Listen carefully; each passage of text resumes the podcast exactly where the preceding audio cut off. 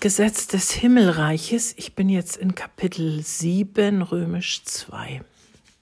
Da steht, Heilen ist die einzige Art des Denkens in dieser Welt, die dem Gedanken Gottes ähnlich ist und aufgrund der ihnen gemeinsamen Elemente leicht in diesen übertragen werden kann. Wenn ein Bruder sich als krank wahrnimmt, nimmt er sich als nicht ganz und daher als bedürftig wahr. Wenn auch du ihn auf diese Weise siehst, siehst du ihn, als wäre er dem Himmelreich fern oder davon getrennt, wodurch du das Himmelreich für euch beide verschleierst. Krankheit und Trennung sind nicht von Gott. Das Himmelreich aber ist es.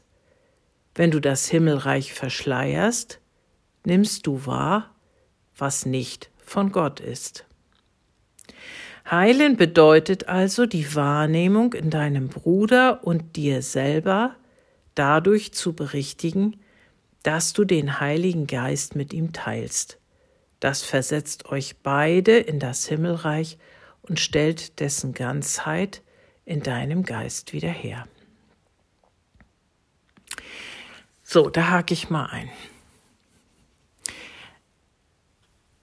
Dieses Kapitel, ich habe jetzt mal bis Seite 117 Mitte gelesen, geht darum, was das Ziel Gottes ist und was das Ziel des Egos ist. Heilen und Trennung aufheben ist das Ziel Gottes und Dinge und Menschen als krank wahrnehmen und Trennung und Spaltung herbeizuführen, ist das Ziel des Egos. Wenn wir uns selber oder den Bruder als krank wahrnehmen, steht hier, dann verschleiern wir das Himmelreich, das, was die Wirklichkeit ist. Und dieses den Bruder als krank wahrnehmen, sollten wir jetzt mal so weit fassen, wie es irgend geht. Also es geht nicht nur äh, um irgendwelche körperlichen Maleschen, die wir haben, sondern es geht im weitesten Sinne eben auch um geistige Krankheit. Und damit meine ich jetzt nicht ähm, psychotische Störungen, sondern nicht wir wir gucken auf den anderen und denken, der ist doch verkehrt, der ist doch falsch, der ist doch ne, ganz anders als ich. Und damit entsteht Trennung und Spaltung. Und ich trenne ja nicht nur den anderen von mir ab, sondern ich trenne mich auch vom anderen ab. Und damit sagt der Kurs, also ich bleibe mal an der Kurssprache, haben wir das Himmelreich verschleiert. Wir haben das Himmelreich damit nicht abgeschafft, wohlgemerkt. Dazu sind wir gar nicht in der Lage. Gottes Wirklichkeit können wir nicht verändern. Aber wir können natürlich ähm, äh, ja einen dicken Schrank davor stellen und sagen, dahinter ist keine Tür. Ne? Da äh, ja, da, da kann man nicht durchgehen. Da ist ein dicker Schrank davor und wir bauen das Hindernis vor den Frieden, wie der Kurs immer wieder sagt. Und dann heißt es hier eben, heilen bedeutet also die Wahrnehmung in deinem Bruder und dir selber dadurch zu berichtigen, dass du den Heiligen Geist mit ihm teilst. Und dann nehmen wir das Himmelreich wieder wahr. Nun ist ja aber unsere Alltagswahrnehmung, ja, aber da ist doch was, ja? Also da ist doch was im körperlichen Sinne, ja, irgendwelche Diagnosen, die uns da gestellt werden. Oder wir begegnen Menschen, die wir als völlig anders wahrnehmen und als völlig abwegig. Und was haben die für Ansichten? Und geht ja gar nicht. Ja, genau, so ist das. Das ist, das ist unsere, unsere Alltagserfahrung. Ähm, und so erzeugen wir diese, dieses Getrenntsein, dieses Nicht im Himmel sein, immer wieder neu. Also wir, wir erleben das so in unserem Ego-Geist und projizieren es dann wieder in die Welt. Wir könnten aber auch ganz anders gucken und könnten sagen, also was körperliche Krankheiten angeht, wir sind kein Körper, nicht? Wir sind Geist. Also die Form hat keinerlei Einfluss auf das, was wir wirklich sind. Wir sind Geist. Und was diese anderen Menschen angeht, die wir, die wir als so getrennt von uns erleben und die, die wir als so gespalten von uns sehen, wenn wir das aus einer Metaebene betrachten, also wenn wir mal ein bisschen von dem alltäglichen Problem, über das wir uns nun gerade streiten, uns ein bisschen abheben, ne? Vogelperspektive. Wir steigen mal wie so ein Adler auf und gucken mal, was will der andere und was will ich. Und wenn wir davon von so kleinen ähm,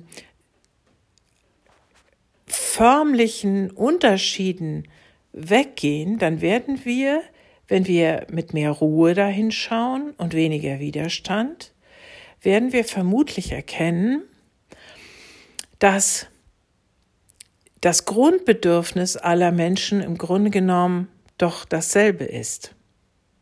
Also wenn wir mal im Moment auf diese furchtbare Lage gucken, dass wir uns auf dem Weg zu einem dritten Weltkrieg befinden.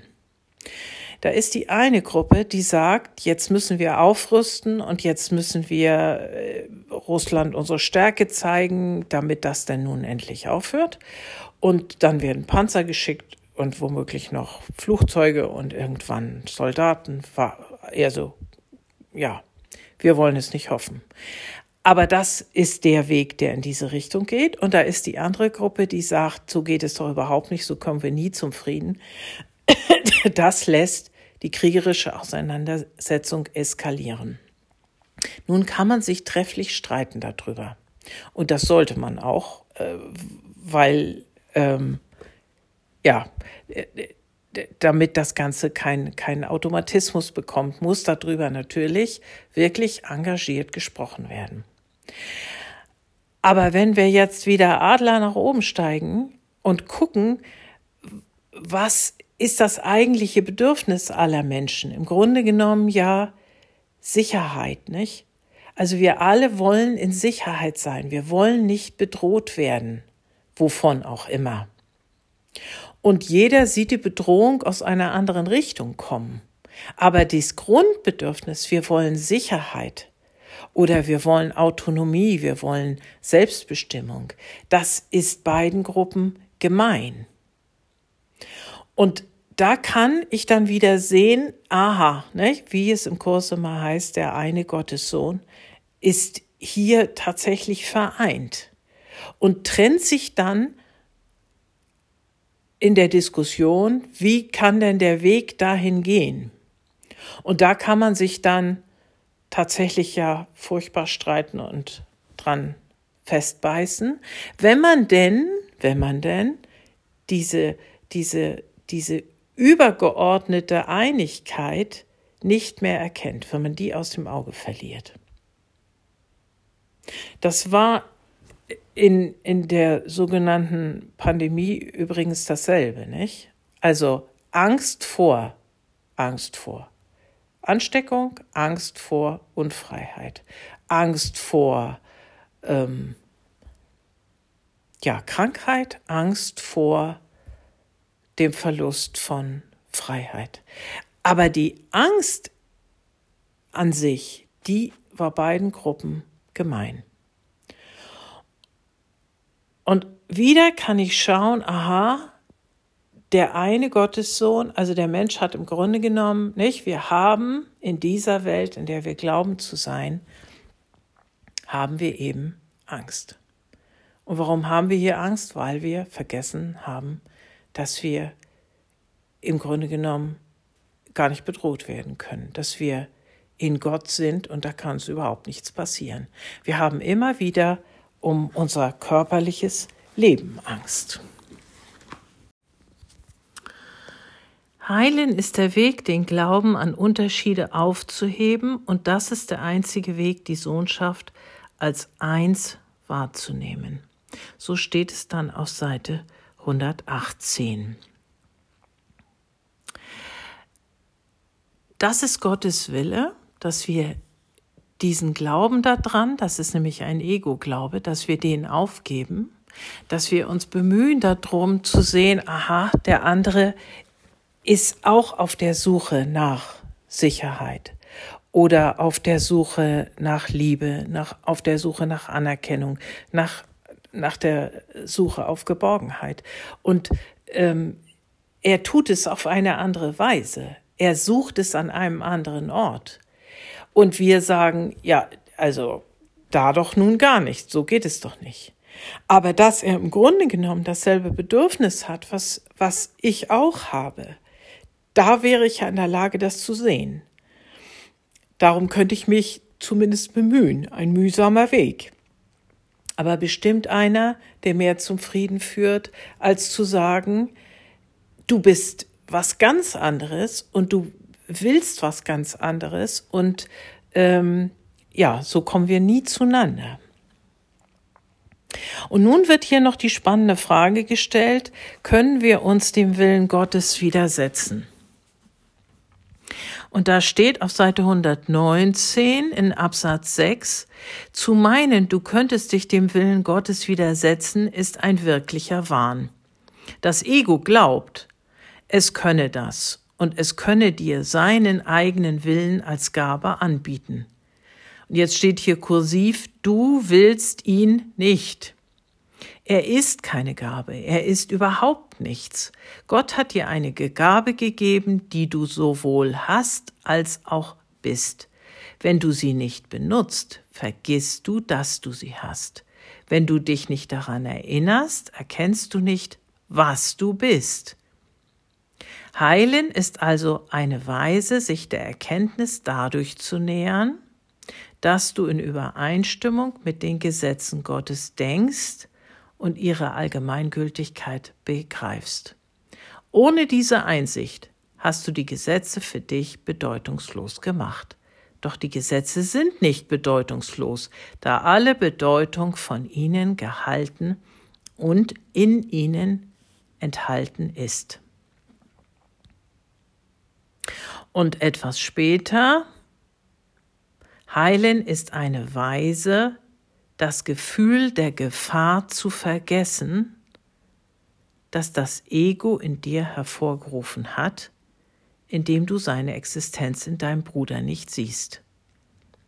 Das stärkt den Heiligen Geist in euch beiden, weil es die Weigerung ist, Angst anzuerkennen. Die Liebe bedarf nur dieser Einladung. Heilen ist eine Weise, das Gefühl der Gefahr zu vergessen, das das Ego in dir hervorgerufen hat. Genau.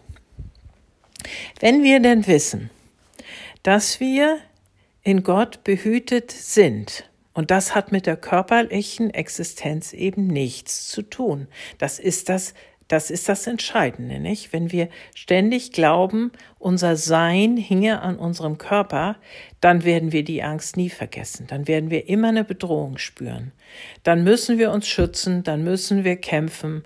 Das ist doch ganz klar. Aber wenn, wenn, wenn dieser Ego-Gedanke, wie es hier steht, wenn wir den vergessen und wenn wir den auch im Bruder vergessen, dann können wir den Heiligen Geist einladen und können uns weigern, Seite 119 Mitte, können uns weigern, die Angst anzuerkennen. Liebe ist die Antwort. Die Liebe bedarf nur dieser Einladung.